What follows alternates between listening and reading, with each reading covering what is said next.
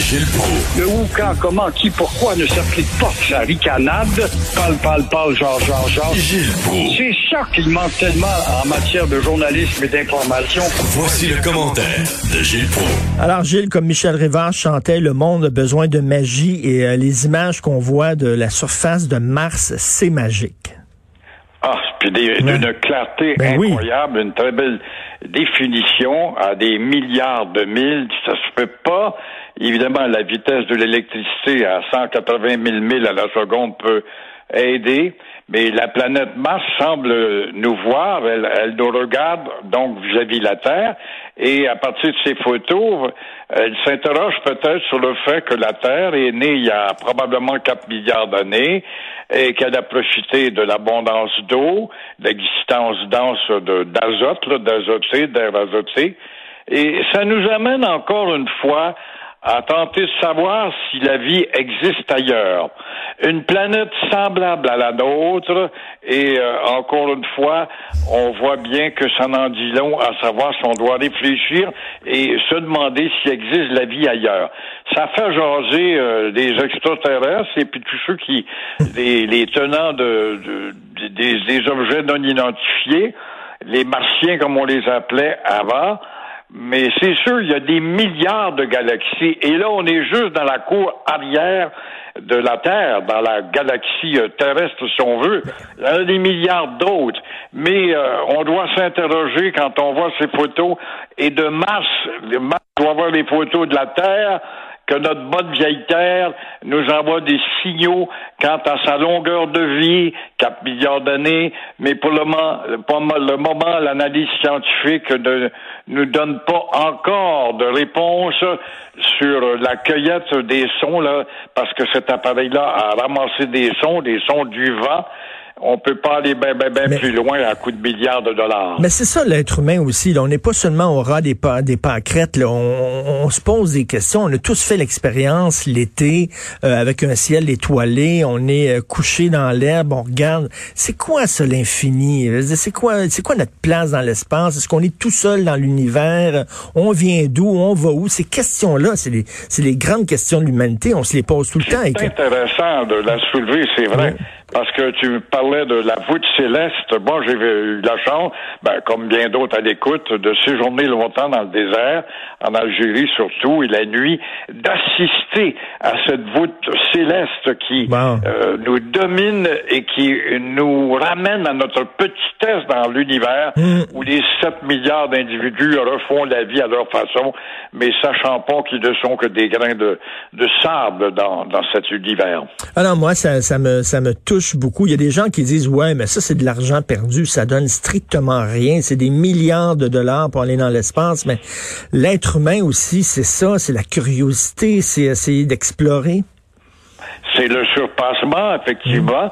Et puis, on a dit ça au début quand on envoyait des, quand on a voulu concurrencer les Soviétiques avec les Sputnik, et puis qu'on est arrivé avec les nôtres euh, par la suite, ben, on s'est aperçu que ces appareils qui coûtaient une fortune, eh bien, ont servi quoi? À faire de l'espionnage, à deviner à l'avance les ouragans, la température à venir, etc. Et là, justement, Jean-François ici à la, con- la console va nous faire entendre le bruit sur Mars. On écoute ça, le son. Oui, oui.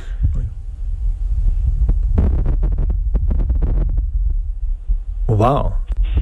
C'est des grands vents. Ça a l'air d'être des grands vents, il n'y a pas de doute, hein. Ou c'est un ou c'est un extraterrestre qui a pété là. bon. Peut-être. Peut-être aussi.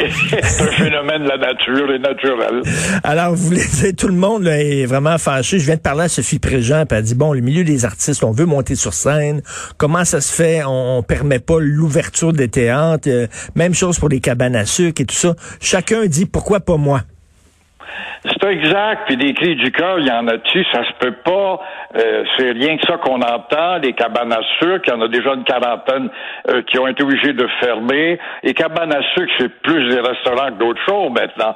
La cabane à sucre de jadis, tu vas là avec ton bâtonnet, puis tu manges une tire dehors, à prendre peut-être une boisson, c'est agréable avec les chevaux tout près, puis aller voir les canisses qui euh, euh, résonnaient de- de- des gouttelettes de sucre qui tombaient. Mais c'est devenu des restaurants que d'autres. Alors, des Ben cris oui. de cœur, il y en a des cris de cœur des salles de spectacle, comme Sophie te disait tout à l'heure, des salles de cinéma, des salles de danse, des salles à dîner. Alors, des cris de cœur, les églises même cette semaine. Mmh. Alors, des cris de cœur par-ci, des cris de cœur par-là. Mais euh, on ne semble pas, Richard, s'apercevoir. Moi, je pense qu'on fait du camouflage, carrément, parce que le gouvernement n'élabore pas beaucoup sur le fait qu'on est entré dans une troisième vague qui est celle du variant. Les écoles, la fermeture est un exemple euh, probant. Mais comment ça se fait que M. Arruda dit il n'y a pas de problème, vous pouvez ouvrir les musées, les salles de spectacle, puis Legault dit non. Alors que Legault dit toujours je base mes décisions sur la santé publique. Mais c'est faux. Je comprends pas, euh, je comprends pas, il va y avoir un post-mortem après ça, si jamais ça finit. Et euh, j'ai bien l'impression qu'Arruda, moi, va être blâmé ou il va être congédié ou muté ailleurs. Il sera plus la référence dont le- l'auréole était si forte au début de la crise à l'écouter et de voir le nombre de contradictions contredites par Legault lui-même, qui n'est pas un scientifique, mais un comptable, ne l'oublions pas. Alors là, on va s'obstiner, vous et moi, parce que vous, le REM, le REM, vous dites, attends, il faut attendre avant de dire que ça va être lettre. Mais moi, je suis convaincu, ça va être lettre. Ben, je suis pas certain parce que d'abord, euh, c'est sûr que ces architectes démissionnent. Ça fait bien. Nous autres, on veut pas être associés à un travail, le prolongement du forum, euh, parce qu'on quitte le chantier tout simplement. J'espère qu'ils ont eu leur paye de départ avant de quitter, parce que ça va défigurer la ville. Euh, moi, je rappelle que les partisans euh, eux aussi, de combien d'autres grands projets, notamment les Parisiens. Voulaient démolir la Tour Eiffel? Aujourd'hui, il y a 8 millions de personnes qui montent, c'est le Québec entier qui monte en haut à 100 dollars de la montée, et puis c'est devenu un symbole identitaire. Le pont Jean-Cartier, on avait critiqué le pont Jean-Cartier à cause de sa courbe au-dessus de la rue Craig, qui est devenue la rue Saint-Antoine, et aujourd'hui, ben, le pont Jean-Cartier est devenu un symbole euh, illuminé et de référence. Et j'espère que les architectes qui ont reçu leur paye avant de, départ, de, de partir ont dû voir les plans, que ce que ça aurait l'air, mais ils n'ont pas vu plus loin. On ne sait pas qu'avec le temps, en tout cas, un, un- un modèle qui nous apparaît là, à l'œil, avec le temps, l'œil s'y fait, et puis avec la verdure qui va s'ajouter, probablement que la réaction m'apparaît, moi, en tout cas, très euh, prématurée pour l'instant. Mais eux autres, ils ont claqué à la porte parce qu'ils disent que ça va enlaidir Montréal, puis ils veulent pas être associés avec un projet qui va enlaidir Montréal. Mais vous savez, je suis allé à Détroit, puis il y en a un, justement, monorail à Détroit, c'est laid en maudit. À Miami aussi, je crois qu'il y a un monorail dans certains quartiers de Miami. Ou c'est- Est-ce que c'est Chicago? Je suis un peu mêlé, mais ça existe dans certaines villes. Chicago, il y en a, oui, certainement. J'ai vu ça il n'y a pas tellement longtemps. Mais, euh, Mais ça va être recouvert, vous le savez que ça va être recouvert de graffiti, là, de haut en bas, les stations, tout ça, là, ça va être. Il n'y aura pas un, un pouce sans graffiti. Probablement, probablement, parce qu'on laisse faire. D'ailleurs, le maire Coder et comme madame aussi, la ricaneuse, ont déjà dit de ne pas arrêter ces morveux qui graffitent les bâtisses, c'est pas plus grave que ça. Vous n'avez qu'à passer à la caisse. C'est drôle, à Dallas, ils ont eu cette maladie-là, mais ils ont des vraies polices avec des bras puis des matraques. Puis il n'y en a plus du tout. Tout simplement parce qu'il y a eu de la volonté. hein. On a décidé d'agir. Mais euh, le REM, moi, je suis pas, pas prêt encore à lui lancer des pierres, même si ça va être une partie au-dessus de la rue Notre-Dame ou euh, boulevard René Lévesque. Oui, c'est ça. L'esthétisme va jouer. Là. Ben, mais, mais, vous, vous qui avez voyagé beaucoup, Gilles, on, on va se le dire, là, on aime Montréal, c'est une ville sympathique, Montréal, mais c'est laid en vierge.